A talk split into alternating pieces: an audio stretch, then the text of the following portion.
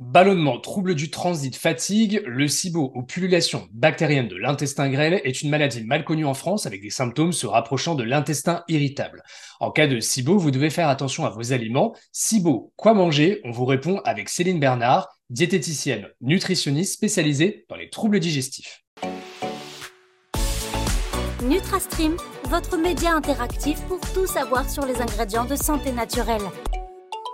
Bonjour à toutes et à tous, je suis ravi de vous retrouver pour cette nouvelle interview avec un professionnel de santé. Nous avons le plaisir d'accueillir un invité de choix, Céline, diététicienne nutritionniste. Bonjour Céline. Bonjour Mathieu et bonjour à toutes celles et ceux qui nous écoutent.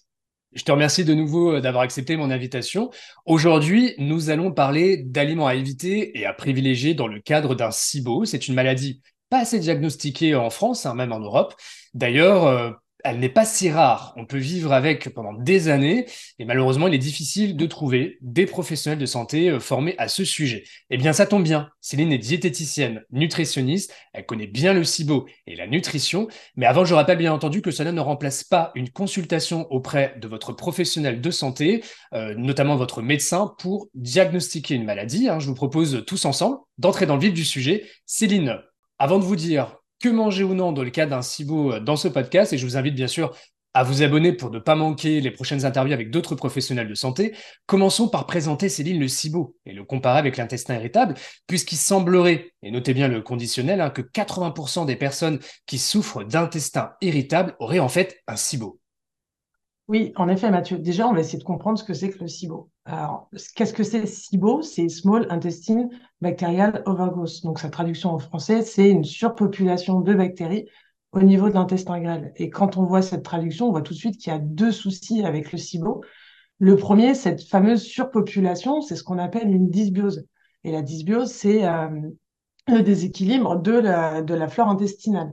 Et la deuxième chose qu'on voit bien, c'est que ça se situe dans l'intestin grêle. Or, L'intestin grêle n'a ni euh, la structure ni la fonction d'accueillir cette multitude de bactéries.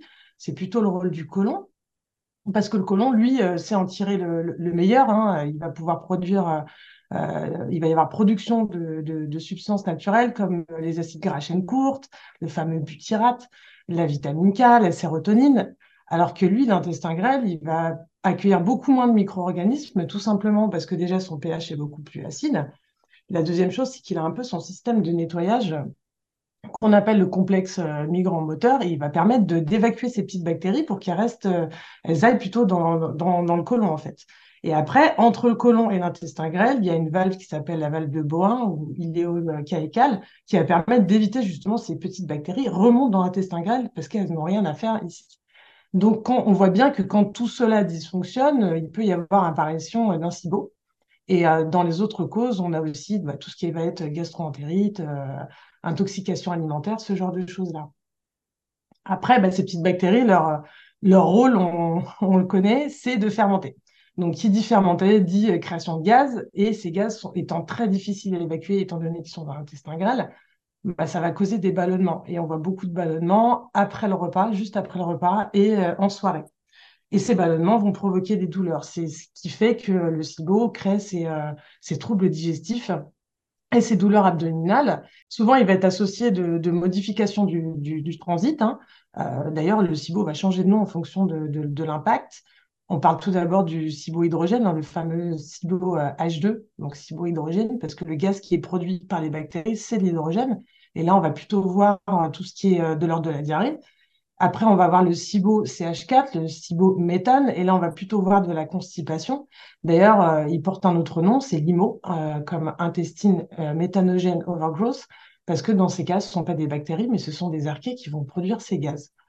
Ensuite, on a aussi le, le, SIBO H2S, l'hydrogène sulfuré, et là, il va y avoir plus de gaz et des gaz vraiment très, très odorants comme toute dysbiose, euh, il va y avoir ballonnement et donc en fait ces ballonnements vont, faire de la pression au niveau de l'estomac.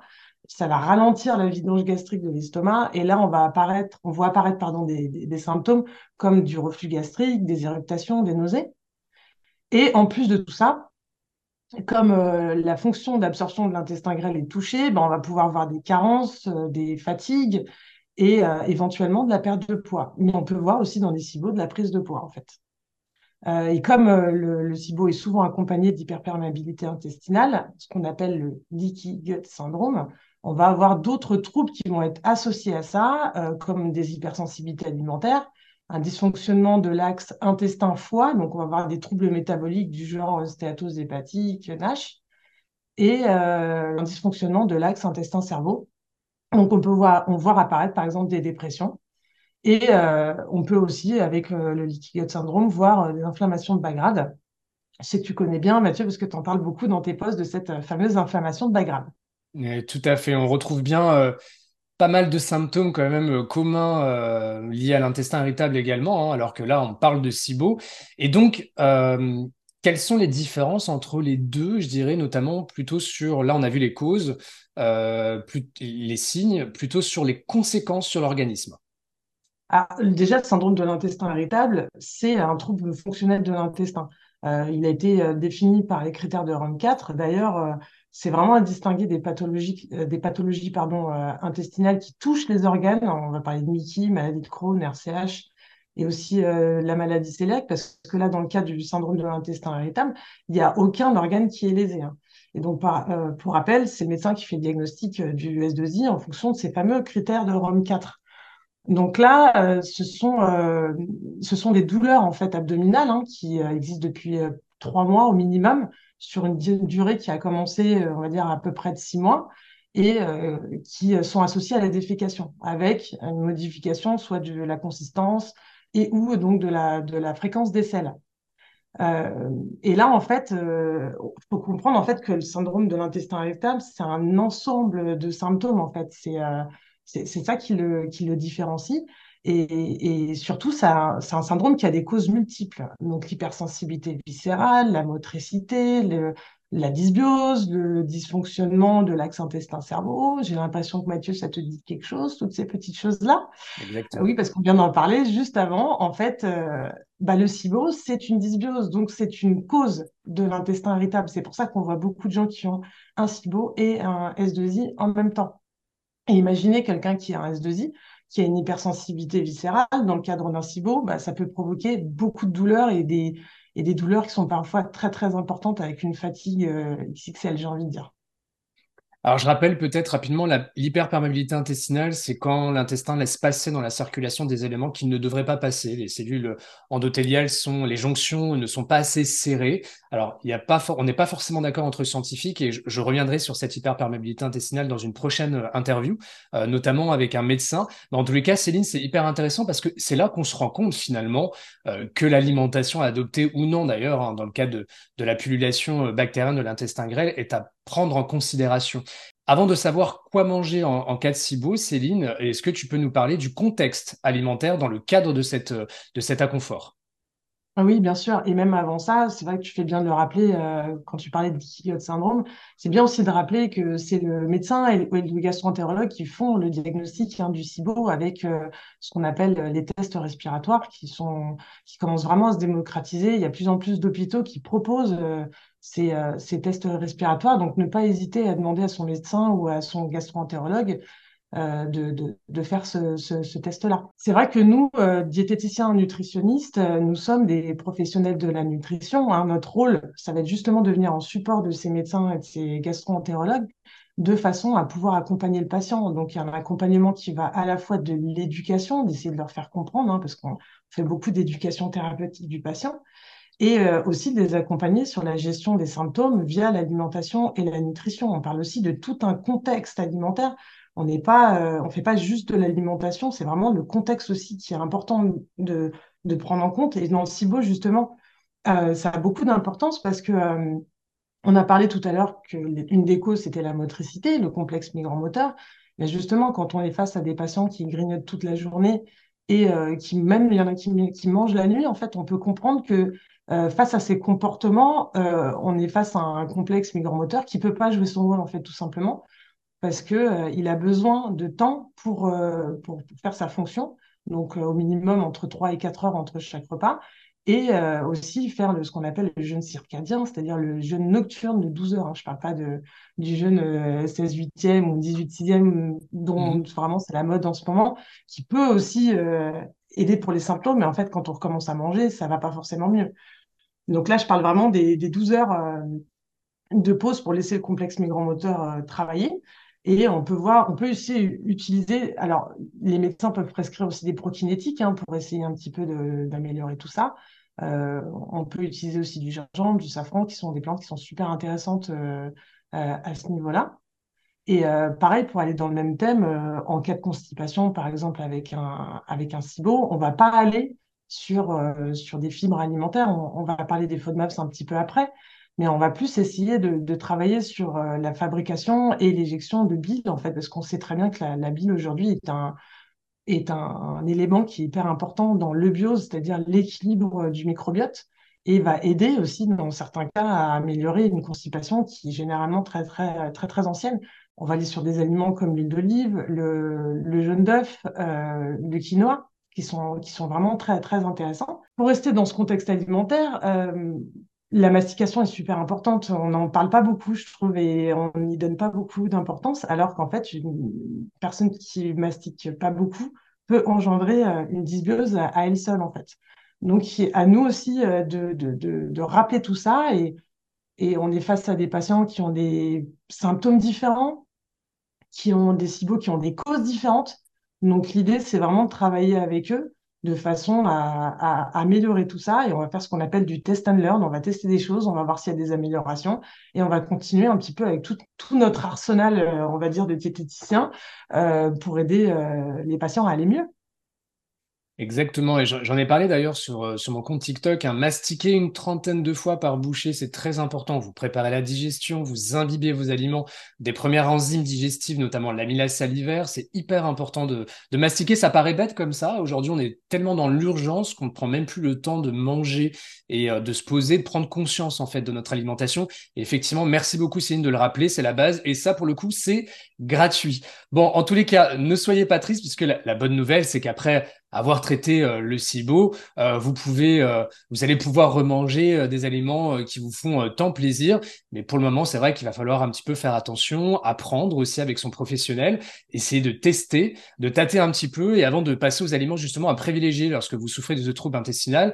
Je rappelle que vous avez un article complet pour comprendre la digestion en lien sous ce podcast, un vrai voyage fabuleux au centre de votre digestion, de votre deuxième cerveau. Alors, je suis sûr que vous frétillez d'impatience. Que devez-vous manger lors d'un SIBO Céline, que recommandes-tu? Ce qui va être intéressant pour les patients aujourd'hui, c'est euh, d'aller euh, vers une alimentation qui va, dans un premier temps, soulager les symptômes. Et là, c'est clair que l'alimentation pauvre en FODMAPS a fait ses preuves, d'ailleurs que ce soit pour le SIBO ou pour le, S2I, hein, comme on l'a vu juste avant. Donc c'est une alimentation qui a été créée par euh, Peter Gibson et euh, Susan Shepherd de l'université Monash en Australie et elle est basée sur le fait de réduire les aliments qui sont riches en sucre fermenticible. En fait, c'est assez simple à comprendre, on l'a vu tout à l'heure, on a des bactéries qui adorent fermenter. Donc là, on va leur donner un petit peu moins de choses à fermenter et donc il va y avoir moins de gaz et donc moins de ballonnement et moins de douleur. Donc c'est c'est sur ce principe-là que c'est basé. Et en fait, cette alimentation est en trois phases. La mhm. première phase, c'est euh, justement réduire un minimum tous ces aliments euh, fermenticibles pour ensuite, dans un deuxième temps, encore une fois, faire des tests avec des patients en réintroduisant certains aliments de façon à pouvoir identifier lequel est le plus euh, générateur de symptômes. Et ensuite, la troisième phase, c'est de personnaliser l'alimentation en fonction des, des, symptômes qui, sont, qui ont été identifiés et des aliments qui ont été identifiés dans la phase 2. Donc, euh, FODMAP, ça veut dire donc le F, c'est fermenticible. Le O, c'est euh, oligosaccharide. Dans les oligosaccharides, on va oui, donne-nous des exemples. ouais, bien sûr. C'est vrai que c'est assez complexe quand on, entend comme ça, parce qu'on entend du jargon, FOS, GOS, tout ça, et c'est vrai qu'on ne sait pas forcément à quoi ça correspond. Tout à fait. Euh, par exemple, dans les oligosaccharides, donc on a les FOS, les fructo-oligosaccharides, et là, on va retrouver les fructanes. Donc, dans les fructanes, il y a quoi? Il y a des aliments comme à, base de blé, et euh, par exemple euh, les aliacées ail, oignon. Après, dans les, dans, les, dans les oligosaccharides, il y a aussi les GOS, donc les galacto-oligosaccharides. Et là, on va retrouver euh, les, les légumineuses, donc lentilles, pois chiches, etc. Après, donc le, le D, c'est disaccharides. C'est par exemple le lactose qu'on va retrouver dans le lait. Euh, ensuite, on a le M comme monosaccharide, et là, on va retrouver le fructose qu'on va retrouver dans les fruits, pommes, poires, on va retrouver aussi dans le miel. Et pour finir, le P, donc polyol, sont les sucres alcools. Et là, on va retrouver dans les produits sans sucre hein, et dans les aliments, dans les fruits en fait, qui, sont, ont des noyaux comme les, les abricots et aussi l'avocat. Donc bien sûr, là c'est simplifié hein, parce qu'on a tout un tas d'éléments qui ont plus ou moins de quantité, euh, mais en tout cas, le, but du jeu, c'est vraiment de, de, réduire ces douleurs. Donc, ce qu'on voit avec nos patients, c'est on voit beaucoup de gens arriver euh, euh, qui ont fait la phase 1 de l'alimentation pauvre en FODMAP, mais qui se sont arrêtés là. Parce qu'en fait, elle est tellement efficace, cette alimentation, qu'elle réduit beaucoup les symptômes. Et résultat des courses, bah, les gens veulent plus réintroduire parce qu'ils ont peur d'avoir à nouveau des symptômes.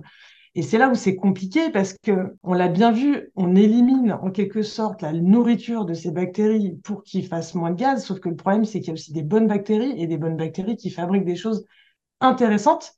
Et donc, euh, sur le long terme, si on continue une alimentation pauvre en FODMAPs qui n'est pas maîtrisée, en fait, on, on, rentre dans un cercle vicieux parce qu'on rentre dans une autre dysbiose. Et là, bah, c'est reparti, on refait un tour. Donc, je conseille pour ceux qui veulent euh, tester cette alimentation en pauvre en FODMAPS pour réduire les symptômes, encore une fois, c'est pas pour la cause, euh, de se rapprocher de professionnels de santé qui sont formés par la Monash de façon à euh, passer ces trois phases et obtenir une alimentation qui soit vraiment personnalisée bah, bah, pour la personne qui va nous voir, en fait.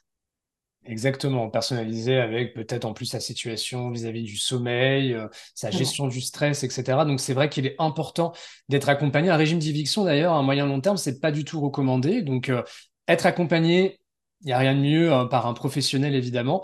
Euh, merci beaucoup, Céline. Et avant de nous quitter, nous avons justement sélectionné trois questions posées euh, sur Instagram. Merci infiniment de la part de la communauté. Alors, je vous prie de m'excuser si j'écorche les pseudos, ça peut arriver. Donc, Papillote Photographie nous pose la question suivante. Quel est le combo complet pour prévenir le SIBO? Ah oui, en effet, c'est une bonne question.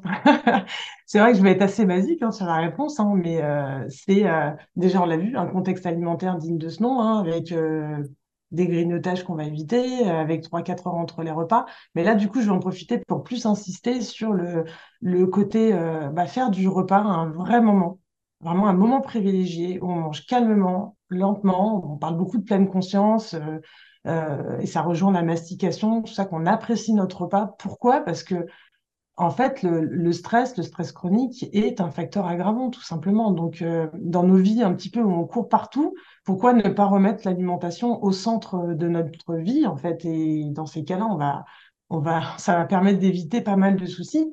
Donc, on va aller vers une alimentation variée, équilibrée. Pareil, c'est du basique, hein, l'activité physique.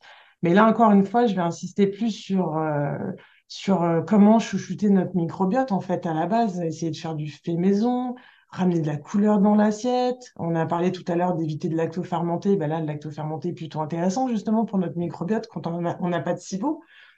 Et puis après, euh, notre rôle en tant que diététicien nutritionniste, c'est aussi d'expliquer aux gens comment euh, s'assurer de l'hygiène et de la sécurité alimentaire. Euh, par exemple, on peut rappeler comment organiser son frigo, comment choisir les bons aliments, de façon à éviter cette fameuse intoxication alimentaire qui peut être à la base d'un SIBO. Exactement. Et puis je rappelle, imaginons euh, euh, que vous preniez des, antibiotiques, n'hésitez pas à prendre soin de votre microbiote euh, intestinal, par exemple les prébiotiques dans l'alimentation et pourquoi pas des probiotiques, aliments lactofermentés, mais aussi des probiotiques en gélules qui sont très concentrés et qui peuvent bien sûr vous aider parce qu'ici il n'y a pas de, de SIBO déclaré. Et justement, autre question de Eric75 Paris, quels sont les produits de santé naturelle utiles en cas de SIBO oui, aussi, une bonne question aussi. Euh, alors déjà, je vais aller vers euh, ce qu'il faut pas prendre, parce que c'est vrai qu'on a, on, a tendance à pas le dire, mais les probiotiques dans ces cas-là, c'est quand même très compliqué. Donc que ce soit des probiotiques euh, donc en gélule ou des probiotiques bah, naturels, hein, comme justement on en parlait juste avant des, des, des, produits lacto-fermentés. Là, on va, on va vraiment éviter en cas de SIBO. Après, on peut aller vers euh, des, plantes qui sont très intéressantes, qui sont antibactériennes. On parle d'huile essentielle d'origan, de nîmes, de, berbérine, euh, qui peuvent être utilisées. Euh, après, s'il y a des carences que votre médecin, va identifier, notamment la B12, hein, qui arrive souvent, bah, il peut y avoir des cures envisagées de vitamines et de minéraux. Après, pour la motricité, on en a parlé juste avant. Tout ce qui est gingembre, safran sont des prokinétiques, hein, donc ils sont très intéressants. Et quand votre SIBO, bon, la plupart du temps, il est accompagné de, la perméabilité intestinale. Euh, si vous aimez le bouillon d'os, allez-y, franchement, parce que c'est très intéressant. Euh, ça contient de la glutamine, et si jamais vous n'aimez pas ça, bah, il peut, vous pouvez euh, prendre de la glutamine en plus pour la perméabilité intestinale. en tout cas, dans tous les cas, se faire accompagner, hein, ne pas prendre ça n'importe comment, de faire des cocktails un peu bizarres. Là, vraiment, l'idée, c'est de savoir quoi prendre au bon moment et de se faire accompagner par un professionnel de santé. Exactement. Et le bouillon d'os, en plus, est riche en collagène, très bon pour la peau, les tendons, les muscles, etc. Et la digestion, d'ailleurs. Hein. Euh, dernière question de euh, Quels sont les liens entre intolérance alimentaire et SIBO? Alors déjà, euh, est-ce que c'est intolérance ou hypersensibilité alimentaire? Parce que c'est vrai que généralement, ces deux termes sont très très confondus. Donc euh, déjà, l'intolérance, qu'est-ce que c'est? C'est euh, une malabsorption qui est due généralement à une carence en enzymes. Euh, par exemple, on connaît l'intolérance au lactose qui est due à un défaut de, la lactase, hein, qui est l'enzyme qui va permettre de dégrader le lactose. Là, dans ce cas-là, les symptômes arrivent, on va dire, entre 30 minutes et 2 heures après l'ingestion, et le système immunitaire n'est pas du tout mis en jeu dans les intolérances ce qui n'est pas le cas des hypersensibilités alimentaires. D'ailleurs, on les appelle les, euh, allergies retardées de type 3 parce qu'elles sont retardées. Euh, les, symptômes arrivent entre 3 heures et 3 jours après l'ingestion de l'aliment. Et là, euh, le système immunitaire intervient. Donc, on a d'autres types de réactions qui peuvent être aussi à la fois digestives et extra-digestives. Donc, par exemple, on, on entend beaucoup parler de l'hypersensibilité non cœliaque au gluten. Donc, quand on comprend ça, on a compris que tout est dans le rôle de ces fameux entérocytes, le rôle des cellules intestinales de produire ces enzymes. Et quand on a un SIBO, ben en fait, encore une fois, la fonction euh, enzymatique est perturbée.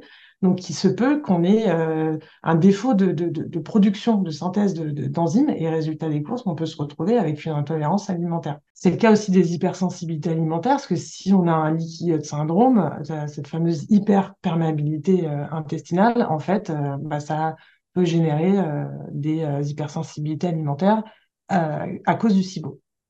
Exactement, donc faites toujours attention, il y a une différence entre intolérance et hypersensibilité.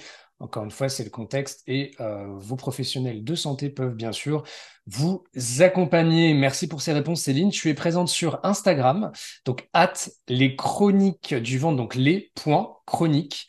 Euh, point du point ventre que vous retrouvez de toute façon en descriptif évidemment en lien direct en descriptif de ce podcast. Je vous invite bien sûr chaudement à vous abonner pour du euh, contenu de qualité euh, sur la digestion. Elle parle de SIBO, d'intestin irritable, d'intolérance à l'histamine et tant d'inconforts euh, physiologiques qui peuvent vous gâcher la vie. Et à Céline, hein, il faut savoir, avant cette interview, je lui ai posé plein de questions par téléphone, des questions pièges et sincèrement, j'ai été agréablement surpris par tes compétences. Donc merci infiniment d'avoir pris le temps pour, pour cette interview en tout cas.